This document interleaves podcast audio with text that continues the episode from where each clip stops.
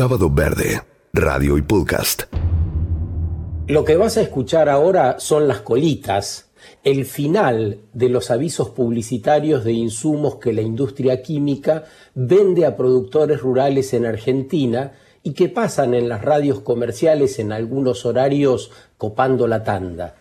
En lo que escucharás se advierte a los posibles compradores de esas sustancias tóxicas y a la población en general que está escuchando la radio que el uso incorrecto de esas sustancias puede provocar daños a la salud y al ambiente.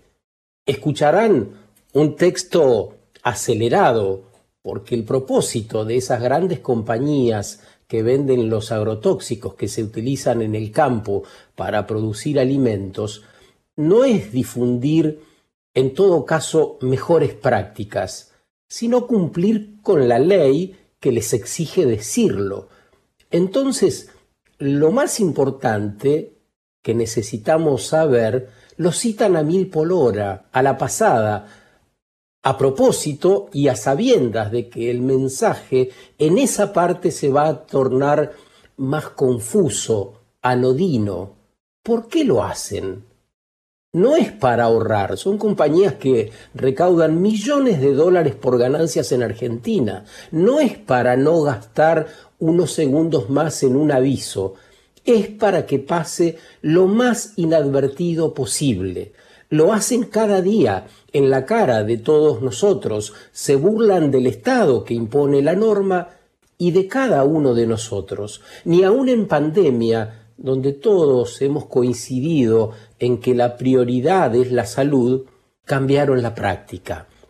Aunque hay eh, pueblos con índices preocupantes de enfermedades cancerígenas ligadas a las intoxicaciones que provocan las fumigaciones, aunque desde todos los puntos se advierte la inconveniencia de seguir con las prácticas, nada parece suficiente.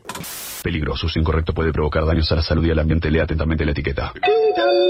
Peligroso, uso incorrecto puede provocar daños a la salud y al ambiente. Lea atentamente la etiqueta. Peligroso, uso incorrecto puede generar daños a la salud y al medio ambiente. Lea atentamente la etiqueta. Peligroso, uso incorrecto puede provocar daños a la salud y al ambiente. Lea atentamente la etiqueta. Peligroso, uso incorrecto puede provocar daños a la salud y al ambiente. Lea atentamente la etiqueta. Greta Thunberg, la activista que tiene 17 años no más, dice, los más grandes activistas de hoy son los que apoyan activa o pasivamente el statu quo, evitando acciones climáticas reales y significativas. La lucha, dice Greta, por mantener los negocios como de costumbre es probablemente el movimiento activista más exitoso y poderoso de todos los tiempos. Todos aquellos eh, individualmente y todas aquellas organizaciones que no quieren cambiar nada, que quieren seguir haciendo las cosas como siempre, aunque nos enfermen, aunque pidamos a gritos en las calles, en las plazas, en las audiencias, que de ese modo, de ese modo no queremos. Sábado Verde con Sergio Elguezábal y Cruz Roa. Hace pocos días, Gustavo Vélez, el secretario de Asuntos Estratégicos de la Presidencia de la Nación, habló en el seminario Hacia una nueva Argentina con desarrollo humano integral y decía esto. El diálogo no es un aturdimiento entre los que ya tienen voz, sino la oportunidad de darles voz a los que no tienen voz. El primer paso es reconocernos como habitantes de una casa común, pero con eso no alcanza. El paso pleno es reconocernos como comensales de una mesa común, donde no tengan lugar las migajas, sino los proyectos colectivos, con el conocimiento especializado que aporte lo mejor de los últimos avances tecnológicos y científicos, pero también con la sabiduría popular, para evitar el riesgo de las tecnocracias sin calle ni experiencia del sufrimiento vital que supone la vulnerabilidad. Así como el fuego de la comunidad organizada lo puede nutrir todo de abajo hacia arriba también es muy importante el derrame de arriba hacia abajo del ejemplo de los dirigentes. Sin ese derrame virtuoso lo que se derrama es desánimo, desasosiego, falta de esperanza. De aquí la importancia de la política, De aquí la importancia de un recomenzar de la política, de una regeneración de la política. La Argentina tiene tierra de sobra, alimentación de sobra para todo el mundo. En la Argentina está todo por hacer. Que falte tierra, techo y trabajo es un enloquecimiento económico y moral, que tiene su raíz en otro tipo de enloquecimiento, según mi modesto entender. En el enloquecimiento dirigencial, político, en sentido amplio. Una demencia de proyecto que supone que para conservar un poder que se idolatra, todo tiene precio y nada tiene valor. Una demencia de proyecto, dice este Gustavo Vélez, funcionario, una vez más, del gobierno nacional. Eh, está claro el diagnóstico. Eh, coincidimos que la economía como está planteada no tiene nada que ver con el bien común y además hace Vélez una gran crítica al rol de los dirigentes y dice hay que regenerar la política. Esta semana escuchamos también con atención a la economista Karina Forchinito en el programa de televisión Onda Verde de Santa Fe sobre el sistema de producción fallido que aún rige en Argentina a pesar de los niveles escandalosos de pobreza y de exclusión. Es una economía que ha generado una creciente fragmentación social y una mm, agudización de la pobreza, ¿no? Eh, que ha convertido una, a, la, a, la, cuestión social eh, en una, ha planteado una necesidad permanente por parte del Estado de implementar políticas y planes de asistencia porque el mercado de trabajo no ofrece oportunidades a la población. Y por lo tanto, este es un problema que está íntimamente asociado al modelo productivo, no es otra cosa. Lo que pasa en el mercado de trabajo y lo que pasa con la necesidad de planes para contener la crisis social es un resultado de este modelo productivo no es algo que es ajeno y que corre por otras vías. Entonces, continuar profundizando esta, este, este camino ¿no? extractivista en la, en la lógica de fomento a la producción es un suicidio. Karina es doctora en Economía de la Universidad Nacional de Rosario, investigadora en las Universidades Nacionales de Buenos Aires, Luján y General Sarmiento. Buen día, Karina, ¿cómo estás? Buenos días, Sergio. Bueno, escuchándote y escuchando a Belis, me parece que hay mucha coincidencia en esto del enloquecimiento económico, moral y político, ¿no? Bueno, implícitamente hay una idea de que es necesario modificar el modelo productivo, por lo tanto es, es una buena noticia que, que, la dirigencia plantee esto, lo que habría que trabajar un poco es la coherencia entre ese, esas declaraciones y las líneas de política de fomento a la producción eh, y al consumo que se están impulsando desde, desde el gobierno, ¿no? Desde el Estado, desde los estados nacionales, provinciales, municipales, etcétera. También hay, hay algo que surge cuando aparece con claridad que este modelo no, no es sostenible y que tiene que ver con, con qué lo reemplazamos de un modo eficaz y rápidamente. En ese sentido, eh, es importante decir que el, cambio tiene que ser rápido, pero parte de una concientización urgente por parte de la sociedad para exigir a las autoridades, para comprometerse en ese cambio que involucra una transición ecológica en las formas de producir y de consumir, pero que además esa transición ecológica tiene que hacerse con criterios de inclusión social. Mm. Dada la, la enorme, el enorme eh, desequilibrio, la enorme deuda social que se ha acumulado en la Argentina, deuda social y deuda ambiental. Y el auge de China y de los países asiáticos con, con estas nuevas tecnologías que se vienen en los próximos tiempos va a plantear un desafío muy grande y una necesidad de discriminar entre qué tipos de tecnologías aceptamos como sociedad de modo soberano y cuáles no, porque no son compatibles con la sostenibilidad de la vida. ¿Cuáles son esos círculos, esos loops en los que nos metemos y no podemos salir. ¿Cuáles son esos caballitos de batalla a los que en general apostamos y pareciera que no son la respuesta? Me parece que en la Argentina históricamente una idea, que es la idea de que mm. somos un país primario exportador, que somos el granero del mundo y que por lo tanto eh, el sector primario exportador es la clave de nuestra inserción internacional, tenemos esta herencia, que no es ninguna pavada, porque bueno, a lo largo de la historia ha ocasionado profundos problemas sociales, conflictos políticos, y no terminamos de poder solucionar eso porque no terminamos de poder acordar socialmente y consensuar que la Argentina necesita un desarrollo que vaya más allá del sector primario, por un lado, y mucho más desde el del extractivismo que, que derrama, entre comillas, como dicen las personas que adhieren a la economía neoclásica, neoliberal, derraman poco. Es decir, los, los, además de que destruye de una manera irreversible la naturaleza, derrama poco. Eh, necesitamos un desarrollo inclusivo basado en otras estrategias, basados en la economía social y solidaria, basados, basados en otra, en la industrialización del país, en una industrialización sustentable, eh, necesitamos ampliar el mercado interno, ampliar los mercados locales, regionales, eh, los circuitos productivos de las regiones son fundamentales. Es necesario mirar un poco más hacia adentro y no tanto centrarse en la obtención de divisas para el pago de la deuda, que ha sido la prioridad desde los años 70 en adelante. Si nosotros como sociedad no jerarquizamos la importancia de la inclusión social en un país que, que es un proveedor mundial de alimentos para el resto del mundo en donde nuestros conciudadanos pasan hambre, no tienen acceso al agua, etcétera, no vamos a poder revertir esta situación y ese es un punto clave.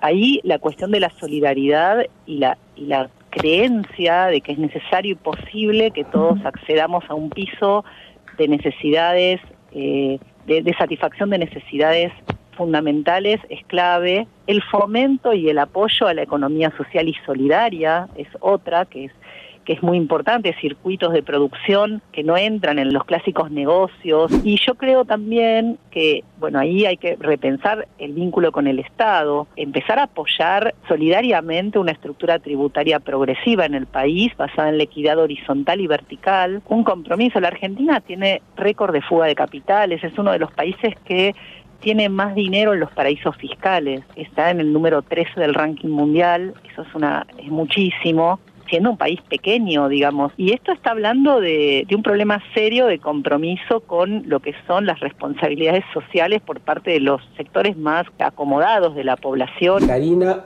Forchinito eh, es economista y nos ha ayudado a pensar desde otro lugar, un lugar más empático y necesario sobre la economía que queremos, sobre el país, sobre la sociedad que queremos ser. Y desde ya agradecerte mucho eh, este rato con nosotros. Muchísimas gracias a vos, Sergio. Sábado Verde, juntos en el mismo aire. En la semana se produjo el diálogo por eh, la participación ciudadana atendiendo el cambio climático y las acciones que Argentina deberá tomar antes de 2030. Cruz, estuviste siguiéndolo de cerca, ¿no? Exactamente, fue el jueves, Sergio. El diálogo climático eh, fue como una especie de segundo encuentro les comentamos eh, cuando se hizo la primera apertura de esta participación pública en materia de cambio climático. Estos son encuentros impulsados por el Gabinete Nacional de Cambio Climático. De hecho, el sábado pasado estuvimos hablando con el secretario, con Rodrigo Rodríguez Tonkins, nos contó un poco eh, cómo se estaban preparando de cara para el jueves. Hagamos un pequeño balance. El primer encuentro fue para contar un poco cuáles son las políticas de trabajo que estaban pensando, pero más que nada fue para organizar, para decir, bueno, para tal fecha tenemos pensado tener, por ejemplo, la contribución nacional determinada, que es el aporte de la agenda argentina en materia de reducción de emisiones de gases de efecto invernadero eh, para la agenda 2030, trazar políticas de acá a 10 años para esa reducción de gases. Bueno, en ese primer encuentro hubieron algunas críticas que surgieron relacionadas con que no existía un real espacio de intercambio, sino que era más una ponencia por parte de, del Gabinete Nacional. Bueno, este segundo encuentro fue muy distinto. Fue distinto porque para empezar lo trabajaron, lo trabajaron mucho, lo trabajaron en reunión con distintos sectores de, desde sindicatos hasta empresas como también el tercer sector, ¿no? las distintas fundaciones y ONGs que sugirieron distintos cambios, cambios para asegurarse la transparencia y la participación. Por eso es que la jornada duró ocho horas, fue un tanto extensa, fueron ocho horas. Eh, en esas ocho horas se han presentado y se han planteado a través de distintos expertos, como Inés Camilioni, por ejemplo, científica argentina que formó parte de la, de la redacción y la presentación del informe del IPCC, del Panel Intergubernamental de Cambio Climático, como también distintos funcionarios y funcionarias que expresaron, bueno, cuál es la crisis social y climática que estamos atravesando y cuáles serían los mejores caminos para tomar para trazar políticas que empiecen a atender esto. La primera parte fue casi como introductoria, digamos, como si por si se estaban sumando personas que tal vez no conocen tanto del tema. Lo que se pudo ver a través del chat, Sergio, fue otra cosa, porque esto se transmitió por YouTube. Y en el chat las preguntas elevaban la vara, digamos, las preguntas de las personas, personas de, todo el país, eh, fueron 500 personas aproximadamente las que estuvieron conectadas durante toda la jornada.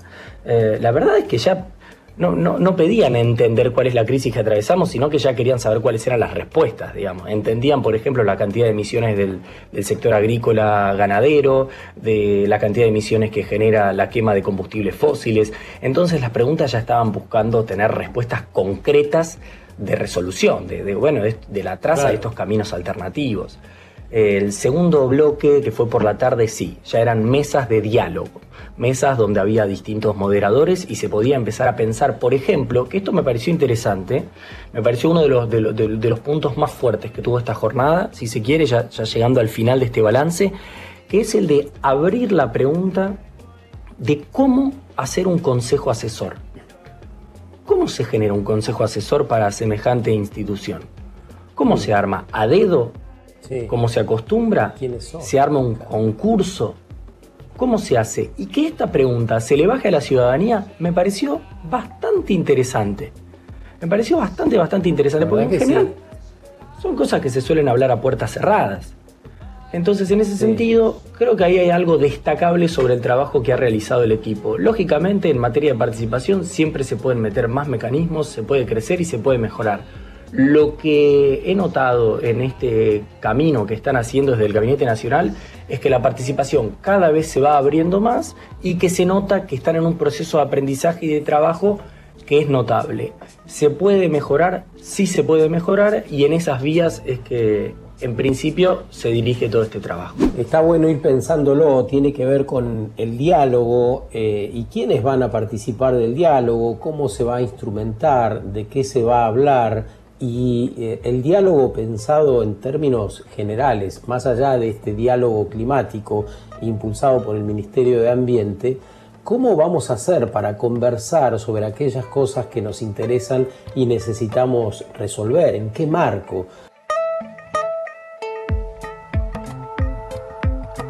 Sábado Verde 2020. ¿Por qué hace falta estar redespiertos? Finalmente esta semana se aprobó la ley Yolanda, es una ley de adhesión de jurisdicción nacional para eh, funcionarios nacionales de los tres poderes del Estado. Van a recibir educación ambiental para poder tomar mejores decisiones, una ley eh, esperada e impulsada fundamentalmente por las organizaciones juveniles, así que digo que celebramos doble y convidamos a Máximo Mazoco, que tiene 30 años eh, y fundó en el 2011 eh, la ONG educativa Eco House. Así que lo celebramos y saludamos a Maxi en la mañana. ¿Cómo estás? ¿Cómo andan? Un gusto. Supongo que la resolución de los legisladores te vino bien a vos y nos vino muy bien a todos. ¿Querés contarnos un poquito de qué va la ley? Sí, sí, esta ley es una reivindicación histórica del colectivo socioambiental. La educación socioambiental tiene que darse obligatoriamente en todos los poderes del Estado, todas las personas que trabajen, que tengan un rol, una responsabilidad en el Estado Nacional. Y por otro lado, tenemos que militar fuertemente para que tengamos una ley de educación socioambiental nacional que se aplique en todas las instituciones educativas, desde jardín de infantes hasta las universidades, formal, no formal, informal, etcétera. Para eso también estamos trabajando fuerte. Esta ley de Yolanda es la de la primera pata que dije recién, pero nos da un impulso importante para seguir militando la otra que creemos que estamos muy cerca de conseguirla. ¿Por qué no salió como una ley de presupuesto mínimo que sería obligatoria automáticamente para todo el país? ¿Sabés qué pasó? Hay como un detrás de escena bastante largo de lo que fue esta ley, más allá de que se tomó rápido. Si se iba por, el, por lo de presupuestos mínimos, era bastante más complicado de que salga. Siempre en lo que es le- leyes, sabemos que a a veces hay que sacrificar cosas, a veces no. ¿Cómo sería practicar esta ley? ¿no? Y yo me ponía a pensar, intentaba hacer como posibles escenarios de cómo sería capacitar a los tres poderes. ¿Te los imaginás como en la escuela sentados en banquitos aprendiendo? ¿Te los imaginás con las pantallas, algunos conectados y otros con la cámara apagada? ¿Cómo sería esa capacitación? Hay una ley parecida que es la ley Micaela para cuestiones de género. Por eso, bueno, cuando se, se la denominó ley Yolanda, se trató de hacer como un paralelismo con eso y sobre todo para explicarla rápido. El tema con la ley Micaela, que hoy supuestamente se lleva a cabo, conozco muchas personas que han recibido la capacitación, es que no, no va al- a la mecha de la cuestión. No, no se mete tan fuerte y en algunos lugares es demasiado superficial y hay muchas quejas con respecto a eso. Lo que tenemos que comprender es que a veces hay que dar pequeños pasos que son mucho más grandes de lo que nos imaginamos, sobre todo en educación, porque la educación socioambiental tiene una cualidad distinta a las demás. Y si haces que se prenda la chispa, medio que no se apaga nunca más. O eso es lo que nos pasa a nosotros después de haber educado en más de 500 escuelas. Por ende, en cada poder probablemente va a ser distinto, en cada provincia distinto, en cada municipio distinto. Para nosotros, con que la educación se tome ya, de base, en un solo municipio, se tome esta ley y se empiece a, ejecutar, para nosotros ya es un avance. En el momento que estamos hoy, que no podemos esperar más, ya es un avance. Y eso hace que se multipliquen las personas que están interesadas en esto, se multipliquen las personas que toman decisiones involucradas en esto y vieron cómo, cómo funciona lo ambiental. Es una pelota de nieve que tiene una fuerza bastante, bastante, bastante interesante. Así que imaginárnoslo va a depender también de, de todos los militantes de lo socioambiental. ¿Qué quiere decir esto? Depende de nosotros controlar que esto se cumpla y cómo se cumpla.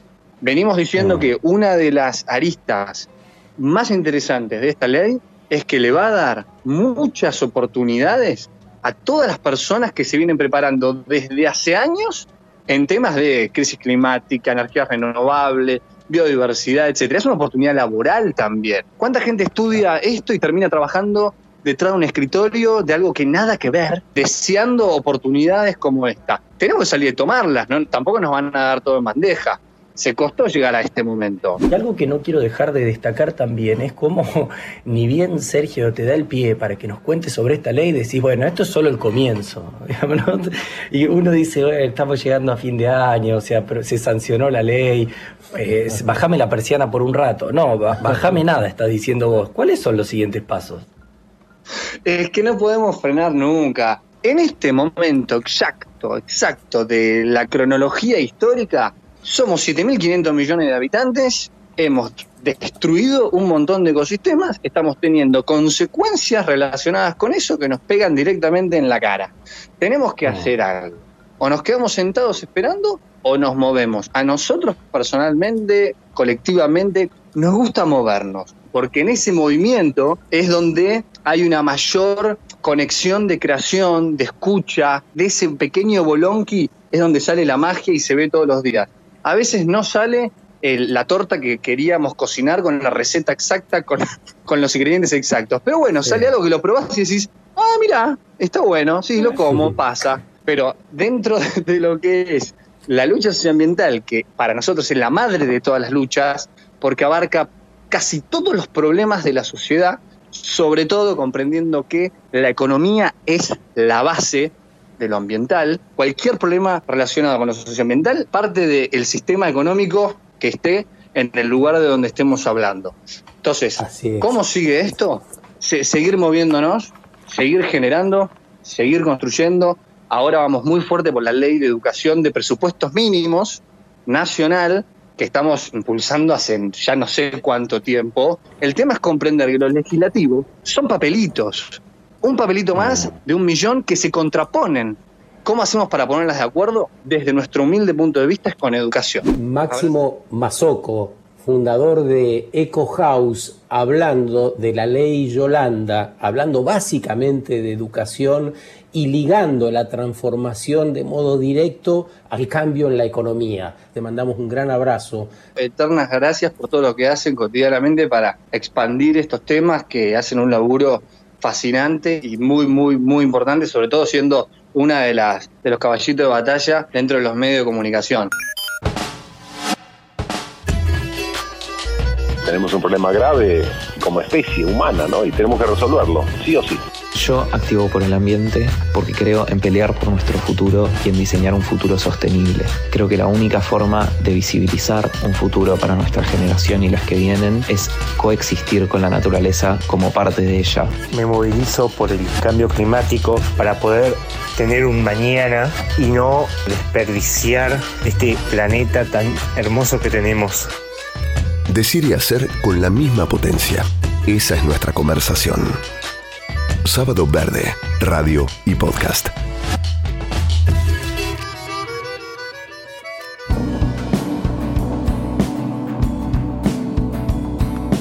Sábado Verde, radio y podcast.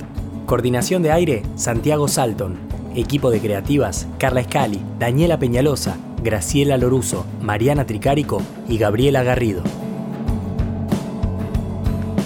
Ambiente, salud, educación, consumo responsable y trabajo. Las ciudades donde vivimos y el modo de vincularnos. Un nuevo episodio de podcast cada semana para animarnos a pensar de nuevo, a pensar inédito.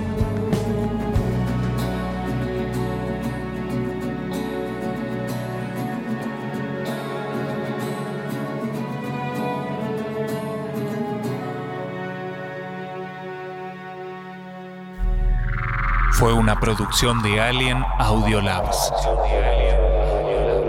Alien.audio.labs.